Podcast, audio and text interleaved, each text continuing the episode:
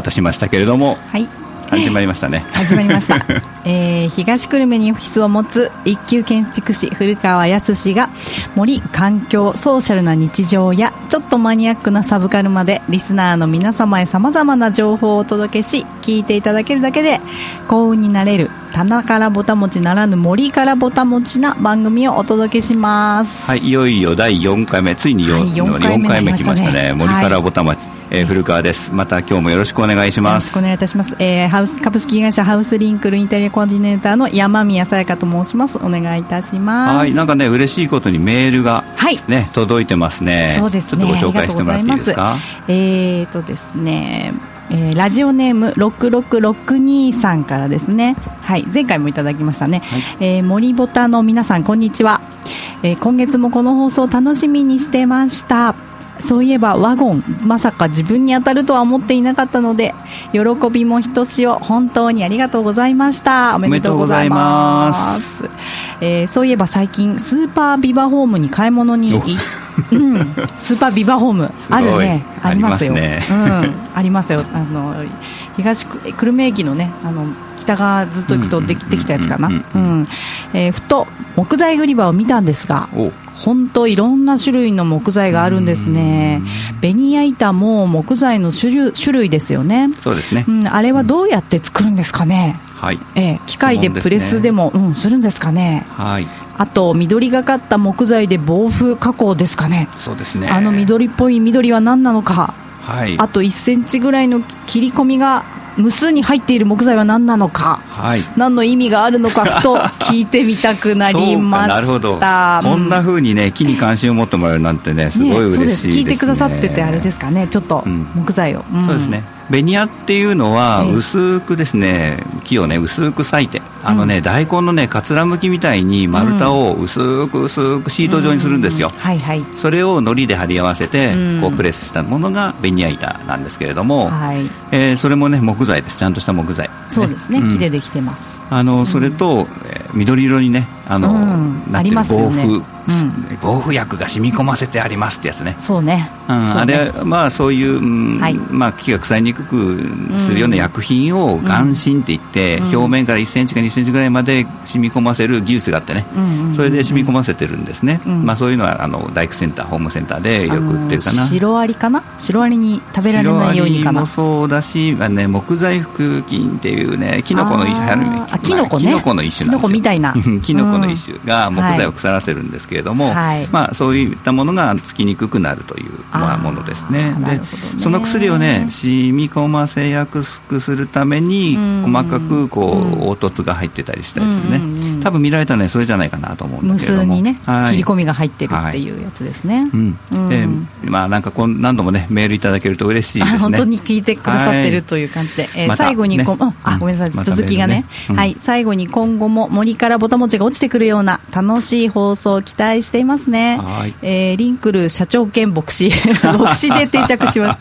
優しい青野さんにもよろしくですね、今日はね、すっげえぼたもちが落ちてきますけどね、あ。まあ後でお楽しみにしてくだ楽さいね。ですね、はい。もうもう一ついいですかね。はい、えーラジオネーム羊猫さんからです。えー9月の放送ですが身近な木の話とても楽しく聞かせていただきました、うん。曲げわっぱ私も愛用しています。おいいですね。えー私は今、えー家の北側の屋外に下屋を作りたいと考えています、うんうんうん湿気が多く風通しも悪いためか以前置いていた木造の物置にシロアリが出たこともなり、ありうん。悩んでいます、木で作ろうかと考えているのですがやめた方がいいんでしょうかえーっとね、それはね、もう作り方、ちゃんと作れば、うん。うん。そんなに簡単に腐ったり、シロアリさんにやられたりはしないんですね。はいはいはい。でね、シロアリの話、さっきも出ましたけどええ、シロアリって知ってます、ゴキブリの仲間なんですよ。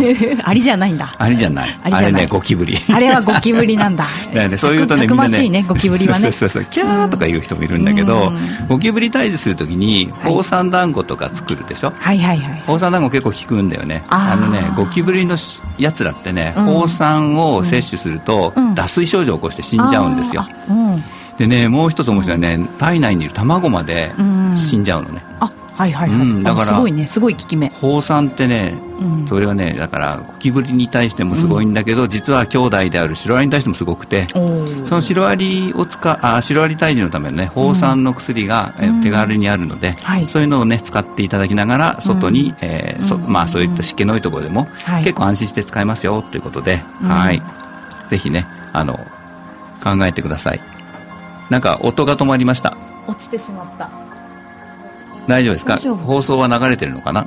はい、はい。なんか今日はね実はこのスタジオがですね 電気工事で停電 停電中でよく放送してるなって感じなんですけども、ね、非常電あ源ね、の非常電源外でですねうんさすが FM 灯油炊きでしょうか？ね。うんすごい。発電機がバリバリ動いてますけれども。はい、はい、えーはい、でメールは2通かな？あそうですね、はい。ありがとうございます。はい。ありがとうございます。でこんな風にこの番組はですねメールを送っていただけたら、えーっとご紹介するのでちょっとあの送り方メッセージの送り方ちょっとご紹介してください。はい、はい、メールのね、宛先はですね、えーメール854アットマーク、fm 東久留米ドットコム。えーファックスは050-5241-3861まで、お名前とお電話番号、えー懸命に森ボタと記載して、えーメッセージ何でもあの構いませんので聞いてますよとかそんなのでも送っていただければと思います。そうですね。あのまあこれ前回も言いましたけど、え。えー、とリフォームとかね建築とか木のこととかね、はい。今日もねそんな質問をいただきましたけどそういうのをいただければはい。お答えできるかなと思います、お答えしますで山宮さん最近どうですか？忙しいですか？やっぱり現場回ってんだよね。うん、そうですね。あのコロナがねなん。て、うんちょっとまあ非常事態とかね、うん。あの過ぎてからお客様来られ、忙しいんですよ。あの忙しい合間を縫ってえー、とラジオのパーソナリティをやっていただくというですあいやいやいねやラジオはねあの、うん、なかなか面白いでしょ？ラジオの経ラジオの、験するのねああのね、い息抜きって言っちゃいけないんですけど とても楽しくねあのね。お話をいろいろ聞きながらうん。出ますね、あのなんか僕もねこのところねちょっとバタバタしておりましてはい。まあ、建築の設計が本業なんだけど、うん。まあ、設計の仕事ばかりじゃなくてね結構ね、ええ何冊か本も書かせあていただいてるんですね。ね。古川さんの本。でねあもううん。10年ぐらい何冊かいろいろ出していて、はい。もうちょっと内容が古くなったりいろいろしたんで改訂版っていうのがあってね。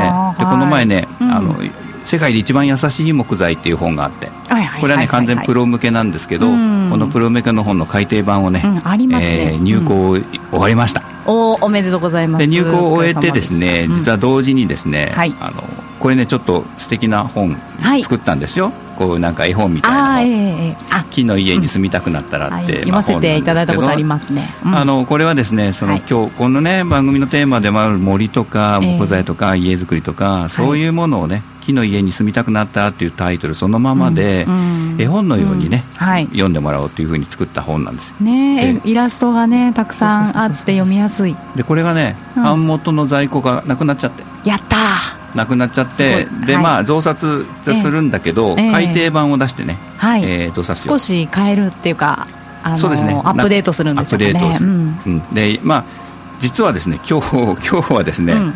えーっとこの木の家に住みたくなったらあスペシャルゲストがね今日はね来ていただいてますね。はい。はるばる福岡からね来ていただいてるんですけど、どうどうですか？まずちょっと新田クルーハンドさんですちょっとごごねご自分でちょっとどうも、はじめまして、新田クールハンドと申します。よろしくお願いしよろしくお願いしま。ます実はこの木の家に住みたくなったって本が、まあ文章はほとんど僕が書いてるんだけど、このねうん、可愛らしいイラスト。これなイラストかなりのイラストのね書いていただいたの、実はこのアートクなんです。これはね、あの、写真を1枚も使ってないんですよね。そうそうそうそうそう本の中にねあの、僕もね珍、しいですね建築の。何枚か使った方がいいんじゃないのっていうふうな提案をしたんですけど、嬉しいことなんですけどね。でも話がね。あの、編集長がね、絶対にイラストだけっていう。敏腕編集、まあ編集長って編集者ね。敏腕編集者の、ええ。まあ名前じゃ藤山さんって言うんですけど。制作委員長なのかな？藤山さんっていうね、あの、建築知識っていう雑誌を、あー。まあ元編集長なんですけど、そうだったんですね。まあ、今ね、うん。あの辞められて独立されて、自分のプロダクションでいろいろやってますよ。うん。まあ、その方の一つまあ企画なんですよ、うん。で、うん。まあ、木の話をする木の家の話をするんならえー古川だろうと思ってくれて、ね、そこでじゃあ絵は誰が描こうって言ったら、うん。あのいい人がいるよって言って合わせてくれたのが新田クールなんですあーそうだったんですね。これね共著なんですよ。だから新新田さんと古川の共著って言ってもいいと思います、はい、いやそうですね、はい協調ですよね、うん。それとまあ制作委員会っていうのかな。そうそうそうそうそう、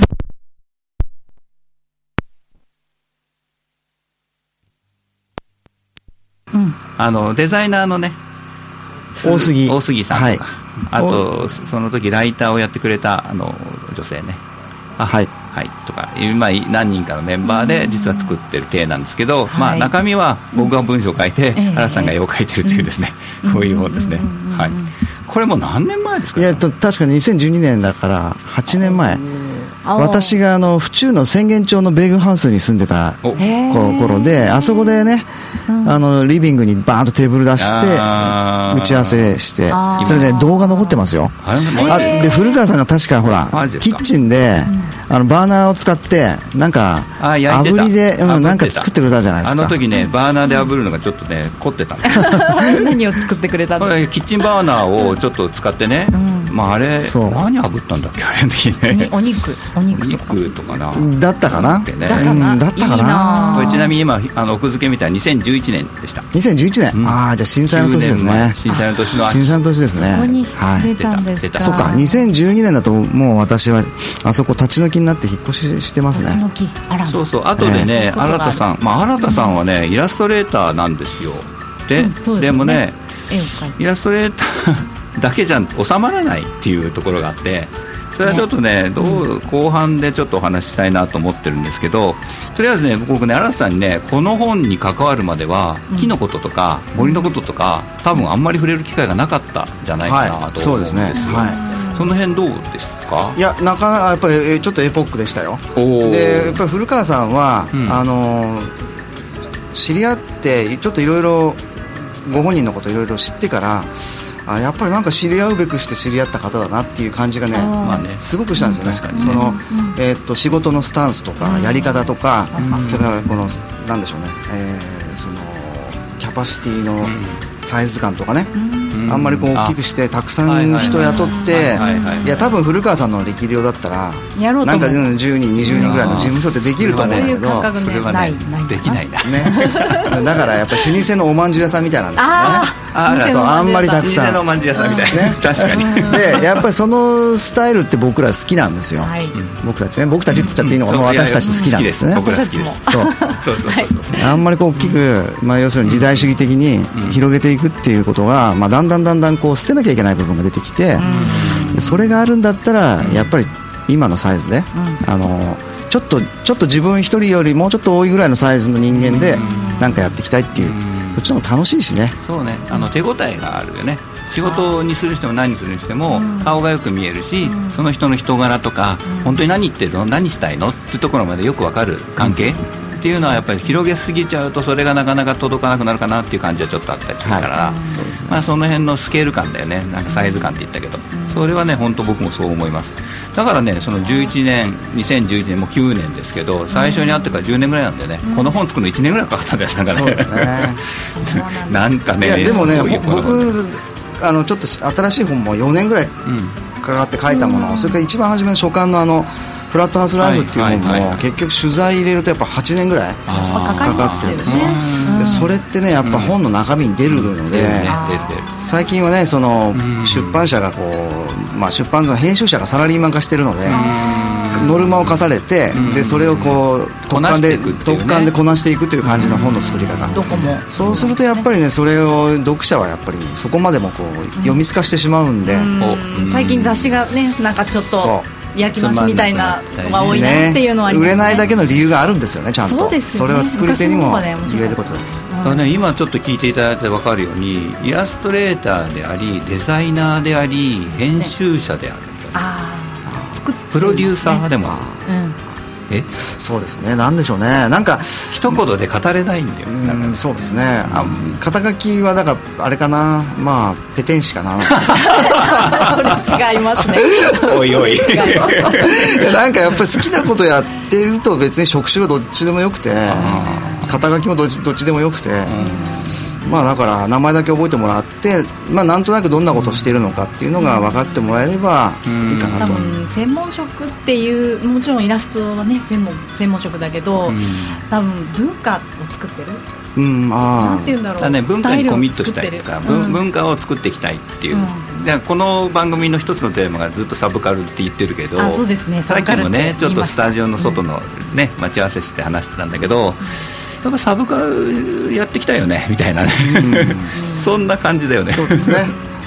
あのサブカルチャーがだんだんこう、あのメインのカルチャーうん。にだんだんコミットしていって、で取って変わってきたりしてる部分もいっぱいあるじゃないですか、うん。そういうものっていっぱいありますよね、ありますあります、うん、あのべ僕野球とかでそうだと思ってるんですよ。あ、野球？はうん。あれも完全ににあのアメリカンスタイルのその、スポンサードスポーツになってるけどうん。もともとは本当にちっちゃいところから始めてそうだよね。たわけでしょ？そうだね。でそれがメインのカルチャーにどんどんどんどん成長していったわけなんで、はい。サブカルチャーってこう別にそんなにこう卑下しなくてもうん。よくて、うん。うん。本当一つのカルチャーですよね、まあ、隠れキリシタンではないんだよね。そうだね。そうです。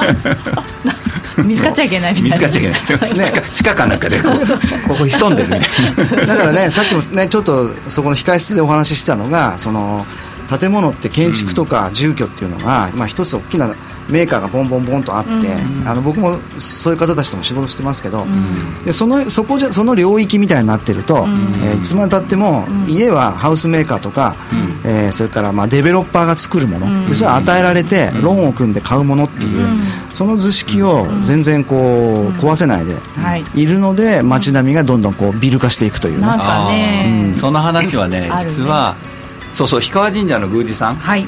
ね、うん。その氷川神社おえーあとね宮司さんもね、この番局で番組1個持ってて、えそこにちょっと出させてもらったことがあって、はい。えー、と氷川神社っていうのは南沢氷川神社っていうのがあってすごいね水が湧き水なんですよ。コンコンと湧いてるすごいねパワースポットみたいなとこ。そこに森があって、その森を守ってるんですね。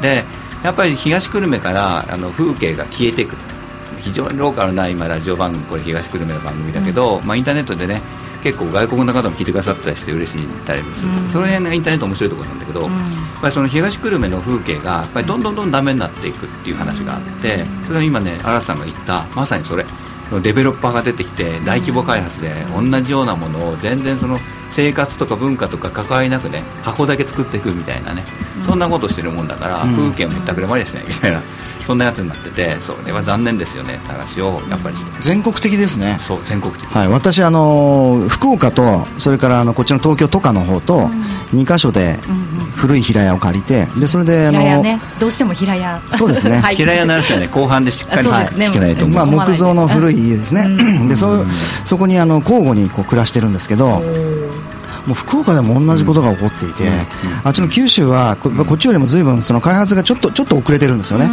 でで大体東京スタイルのこういう、今、古川さんが言われたようなやり方のものっていうのが、まあえー少しずつ少しずつこう地方にも波及してきていて、で博多はやっぱり九州の東京なので、ちょっとやっぱり乱暴な開発が始まり出してるんですよね。そうなんだ、うん。でそこに、えー案外その、えー危険視してないというか、まあ、割と嬉しいよねっていうようなことを言ってる人たちが案外いるんで、ちょっとびっくりしちゃうんですよ。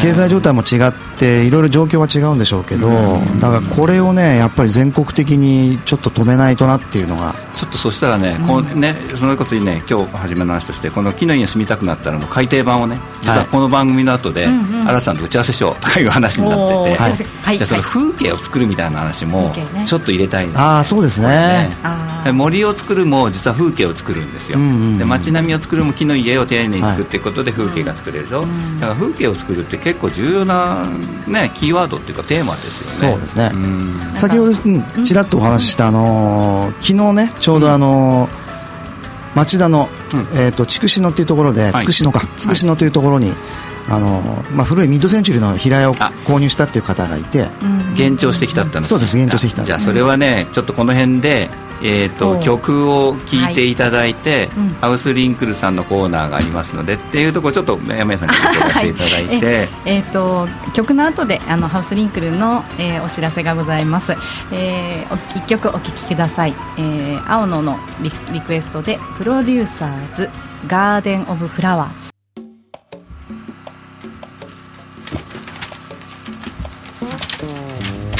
聴きいただいたのはプロデューサーズで、えー、ガーデン・オブ・フラワーズでした、えー、株式会社ハウスリンクルの提供でお送りしております古川康の森からぼたもち。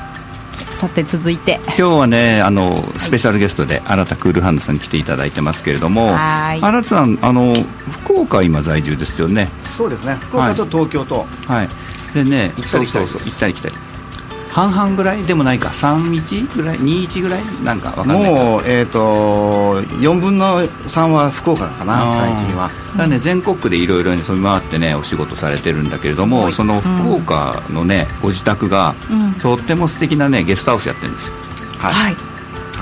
フラットハウスビラという名前なんですが、はい、すごいよ。そのフラットハウスビラからね歩いて30秒でね、うん、プライベートビーチみたいなところがね、えー、いいですね。博多湾がちょうど見えると博多湾の向こうにこう島々がこう、島影が見えてね、あの景色はね独り占めできるなんてねすごいあ一度に止めてもらいました。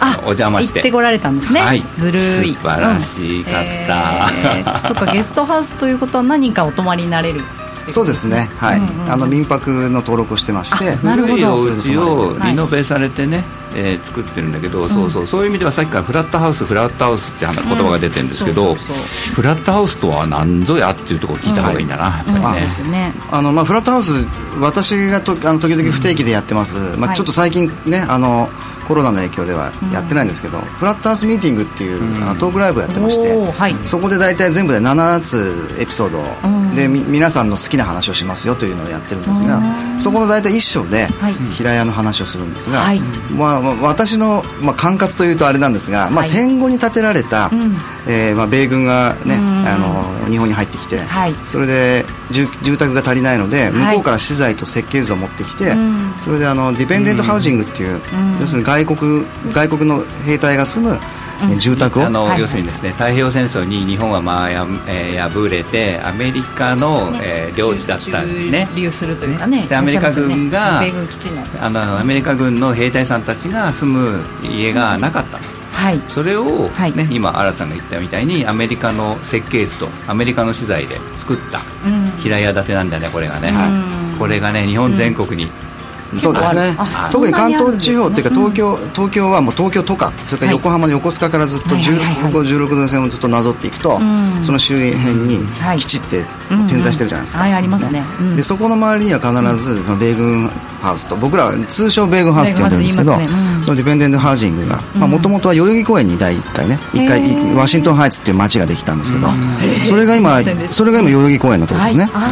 であそこを習に習ってですねどんどんどんどんこっちの横田基地とか、はい、この辺は確か確か東久留米とか、はい、それから東村山とか、それから清瀬にも米軍ハウスあったんですよ。そうなんですか、はい、有名なのね立川なんだよね。そうですね。立川。立川。はまだねアメリカ村っていうのが残ってて、こう日本人は立ち入り禁止になってるんですけど、えまだあの米兵が住んでるんですよ、へ基地外なのに？そうですね。そうなんですね。でだんだん戦争が終結してきてあの、ベトナム戦争が、はいはいはい、ね、あれですね朝鮮戦争からできてきて、うん、でベトナム戦争が終結する、うん、70年代になってくるとどんどん減ってきて、うん、兵隊の数が、でみんな基地の中で暮らせるようになってきて、で米軍住宅って開くんですよ、そうですね。でそこにアーティストとかミュージシャンとかが、もう全国から来るんですよね、まあ、有名なところだと細野さんの細野晴臣さんの「ハッピーエンド」とか、それからまあ写真家有名な方とかね、はい、みんな米軍住宅が安いし広いし、外国っぽいっていうんで入るんですけど。だからそのいわゆる日本の古屋じゃないんで、違いますね歴史を見るそれを模して作ったのがまた一つ文化住宅って言われている、うん。あまあまあ、米軍ハウスのはちょっとミニチュア版で。和風なんだよねそうですね。ちゃんとお風呂とそうお風呂と トイレが別になってるんですよ。で米軍ハウスは一緒なんですね、であと玄関がないんです。米軍ハウスは、だけどちゃんとあの文化住宅は、えー、そう叩きがあるんですよね、はい、ちょっとカスタマイズされてるそうです。ただね、ベランダがちゃんとついてたりねバルコニーがついてたりとかちょっとね、えー、習ってるんですよ、まあ、もあの今の住宅ってもうその米軍住宅をほぼひな形にしてるって言われてるんですけどその、まあ、オリジンに近いようなものからそれからあとはいろんな今のハウスメーカーがプレハブで作ってた時代があるんですよね、でそれそんな辺までを大体僕はフラットハウスと言ってカテゴライズしてるんですけど、かなりねこう絞り込んだ世界観があって、あの一度ねうん。山谷さんも行くと瀬川さんも行くといいですよ、あのやっぱり空気感が違うね。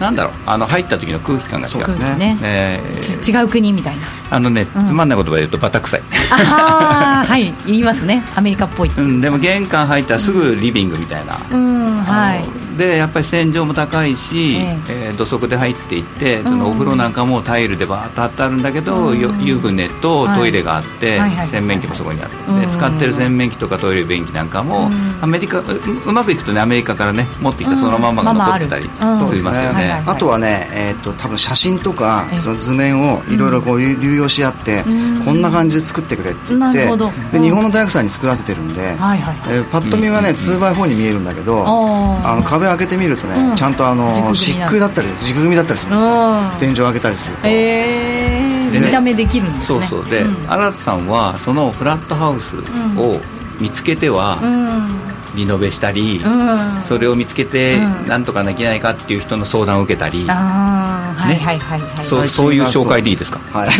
最近はそういう仕事がちょっと増えてきた。イラストレーターの他に。ね。そうなんですよ。だからイラストレーターうんっていうくくりじゃ本当にさっきも言ったようにくくれなくて、うん。どっちかっていうと僕との接点も結構あってね、そうですね、うん。DIY 僕も DIY サポーターとかもやってるしあの自分でもねあのだ大工道具持ってきて自分でも工事するし、うんその、え使いたい人がうん。DIY するのをちゃんとサポートしたりもするし、ああなるほど。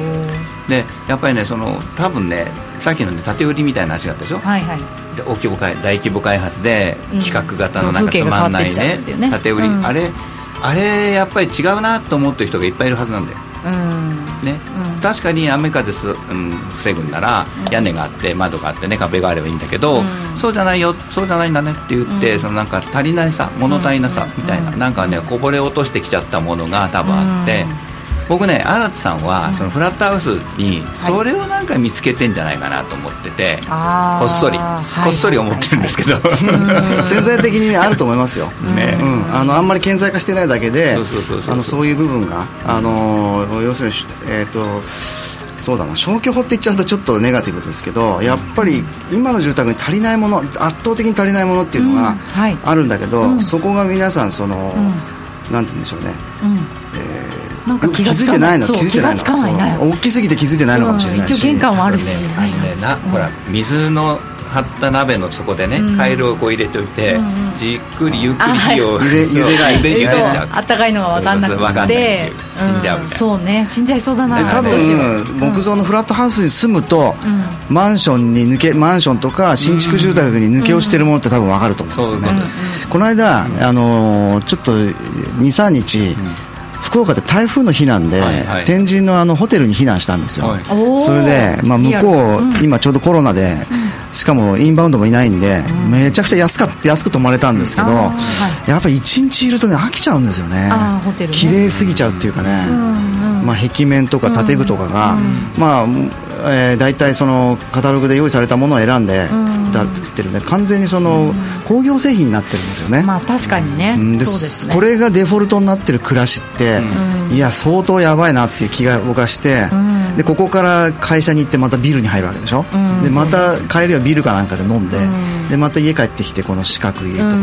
ピシッとした、うん。いや綺麗ですよすごく。綺麗なだけは綺麗。うんでも、そことねなんかこうき心のなんか養分みたいなものって養分が足りない。関係ないんですよね、関係なかった。あうん。のその綺麗とそね。そうういうものと、あーだから、うん。心の養分っていい言葉だね。だから僕らやっぱり心の養分欲しいんだよ、そう。でそれさっきサブカルサブブカルなんて言ってるけどなんでサブカルやってるかっていうと、うん。心の養分が欲しいから参加しない。欲しいですね。確かに確かに。それの何か僕やっぱフラットハウスは新田さんから教えてもらったんだけど、うん。まあ、フラットハウスにはそういうものがギュッとあるなと思ってね、そのギュッとあるものを、うんあのなんていうかなギュッと見つけてきてですね、うんうん。今発信されてると、うんうん。だから僕フラットハウスエヴァンジェリストって言ったりする。お伝道伝道伝道師いただきます。の 伝道師。はい。伝えるものが。でそ,、うん。そうそうフラットハウスを通して、うん。その本当に大切なもの僕らが今見見えなくなっちゃってる大切なものをうん。伝えていこうとしてるなと思ってて、うんうんうんうん。それでやっぱりそ,、まあ、その活動がねやっぱり全,、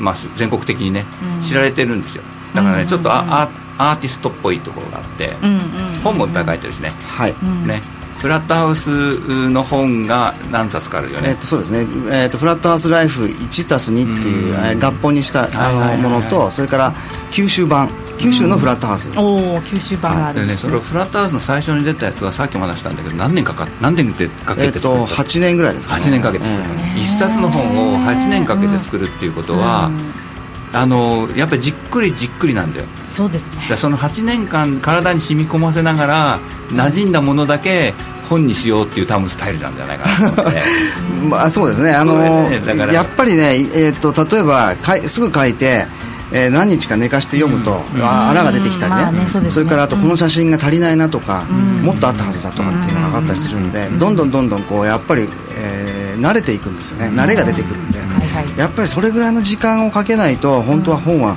できないかなって僕は思ってます、だからね古いものがいいとかアンティークがいいとか、そういうののまあなんていうかなあの価値があるみたいな話ってどういうことかっていうことかなと思うんだよね、さっきもちょっと話したんだけど、やっぱりその今でも残ってるっていうことは、こう長い時間の風雪に耐えてうん。うん。うん愛されてきたってことじゃない。そうですよね。その価値ってじゃなかったら壊れちゃうね。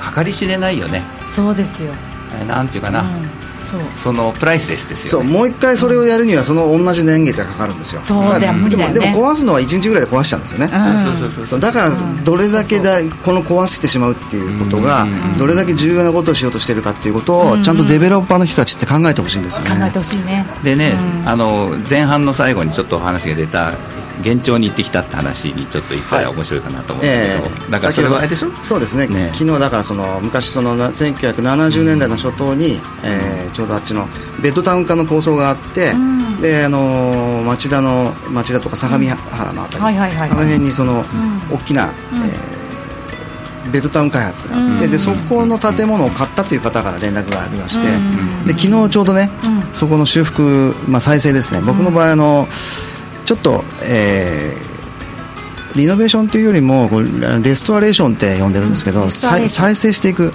もう一回復元していくっていうんですかね。でその話をちょうどしてきたんですけど、その方がねやっぱりいくつか面白い住宅を持ってるらしいんだけどちょっと話こうしようけどレストはねあのクラシックカーの人たちですよ。そうですね。車の人たち。そうですそうです。同じカテゴリー。それはよく言ってます。オートバイとかね。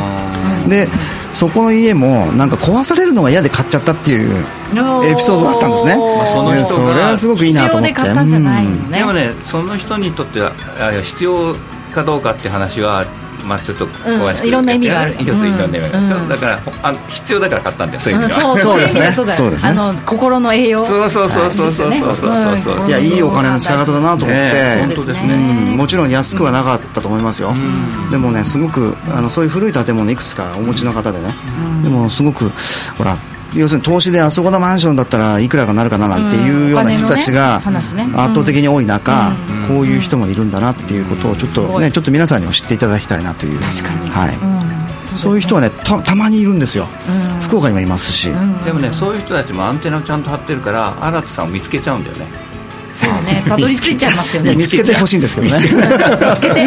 そのために本書いてますんであ でもね、そうそうあのね、すごく面白くて、またつながりがある話もちょっとするんだけど、この本ね、木の家に住みたくなったの本が2011年出た時に、三省堂のね、あのホールを借りて出版記念トークライブをやったんですよ、新田さんと二人で。二人で。はい。でそしたら一番最前列でこうね、もうなんか噛みつくぐらいに背中を向いて聞いてる若者がいたのよ。はいはいはいはい。あーすごいなんか熱心に聞いてるなと思って、男性なの？男性。男性。はい。その人がいたね、その後、まあもうずいぶん経って、まあ、去年今年ぐらいの話なんだけど、真鶴にね移住した知り合いがいてで真鶴ちょっと散歩しましょうって歩いていたらここ面白いとこなんですよ。ゲストハウスもやっていて実は出版もやってますよって真鶴出版っていうこれ知る人ぞ知ってるとこで、そこ入ったらなんか荒瀬さんのイラストね、これ皆さんね荒津さんのイラストは一見見たらすぐ分かりますから、荒津さんのイラストの本がいっぱいあるなと思って聞いたら「いやいや荒津さんの大ファンなんですよ」って言って「いやいや僕ね荒津さんと本本書いたんですよ」って言ったら「えその三省堂のやつ？僕いましたよ。最前列にいたんですよ」あ お前か」みたいな。すんごいんでね。彼らはねあの後23回来てくれて、うん。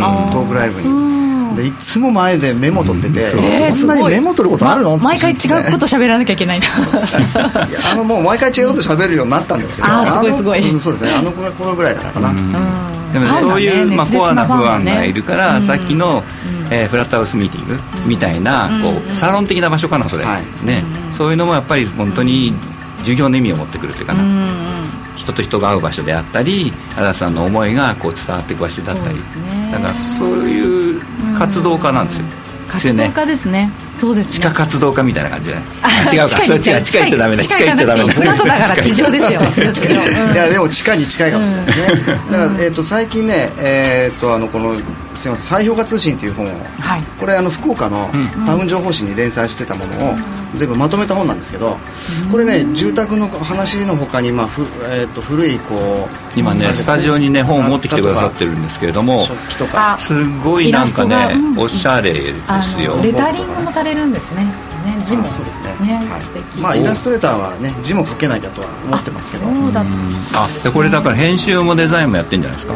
編集はほとんどあデザインはね一冊丸々ですよね。あのあれですよ。おお大杉先生ね。うん。そうですね。大杉先こっちのいいでえっと、編集はあの浅見って言って僕のフラットハウススタイルとあとライフ。はいはい。で久しぶりにこう3人でやったとことバイバイ。これえっ、とどこの書店でも買えるんですか？買えます買えます。なんていう本？えっとね再評価通信という本ですねリバイバルジャーナル。アマゾンで検索すると出てくる。まさに。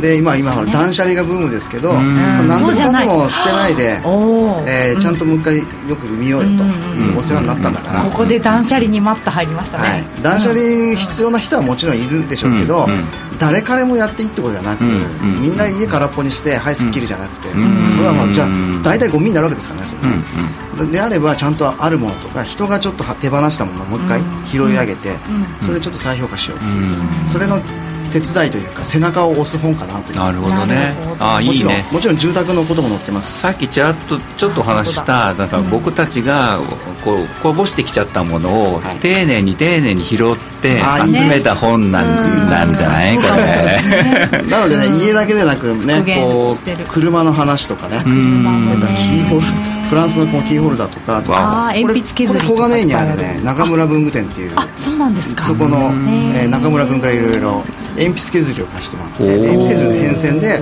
昭和を見ていこうあなるほどね。これ面白いんですよそれ。面白いね。あとこれイギリスのね音楽カルチャーの話とか、本当サブカルの一冊ですね。そうですね。いい本ですね。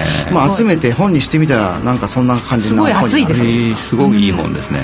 で私個人的にはですね、うん。この端末に、えー無意識雑記帳っていうこの1ページ完結のこうコラムがあるんですけど、はい。これあの東京とかの「たまらび」っていう雑誌の、に連載連載してたんですね、でそれ、僕結構毎回気に入ってるんですけど、えなかなかこう皆さんの目にん。ああそうか。お届けする機会がなかったんで、この機会にちょっと一緒に入れたんですよ総ねえーちょっ見れますねとえどんなの書いてぜひ飛ばさずに。えあの大竹さんの話もしたりとかね。あの人もハウスですね、はいはいはいはいあと転居のすすめとか、転居？はい、それからあとはですね。焚き火をやる焚き火をしましょうっていう話とか。いいですね。それからあとほらさっきちょっとちらっと話した。センスの悪い人ほど声が大きくて力がある。でセンスのいい人ほど、えーおとなしくて静かで、あのねえ、ーあんそまりちゃんと、のまあちょっと語弊を承知で言うと、うん例えばまちづくりの委員会とかやると、声のでかい人がいるんだよね。はい。で声のでかい人がバーンって言うとなんかそれで通っちゃったりなんかしてね、そうですね。大体そこの人が言うことって、うん、もう一つ語弊を承知で言うとあんまりセンスがいいと言えないようなことが終わったりしてね、そうですね、あのー埼玉の某老舗の、あのー名門のゴルフコースの,、うん。あのゴルフクラブハウスの解体の話になったんですよ、はいでそこでいろいろこう廃材が出るから、ん。あの窓なんかちょっともらいに行ったりしたんですけど、ん。そこがねアントニー・レイモンドがはい。デザインしたっていうクラブハウスなんですよ、ほうほうほうでそれを壊す壊さないで、まあ、けんけんがやったみたいなんですが、うん。最終的には、ん。そこのクラブハウスのオーナーの会員の、まあ、デベロッパーでしょうね。でお多分大手の,、あのあれですよ、ゼネコンの多分会長クラスの人が、ガーンと言ったみたいで、鶴の一声で解体が決まったみたいな。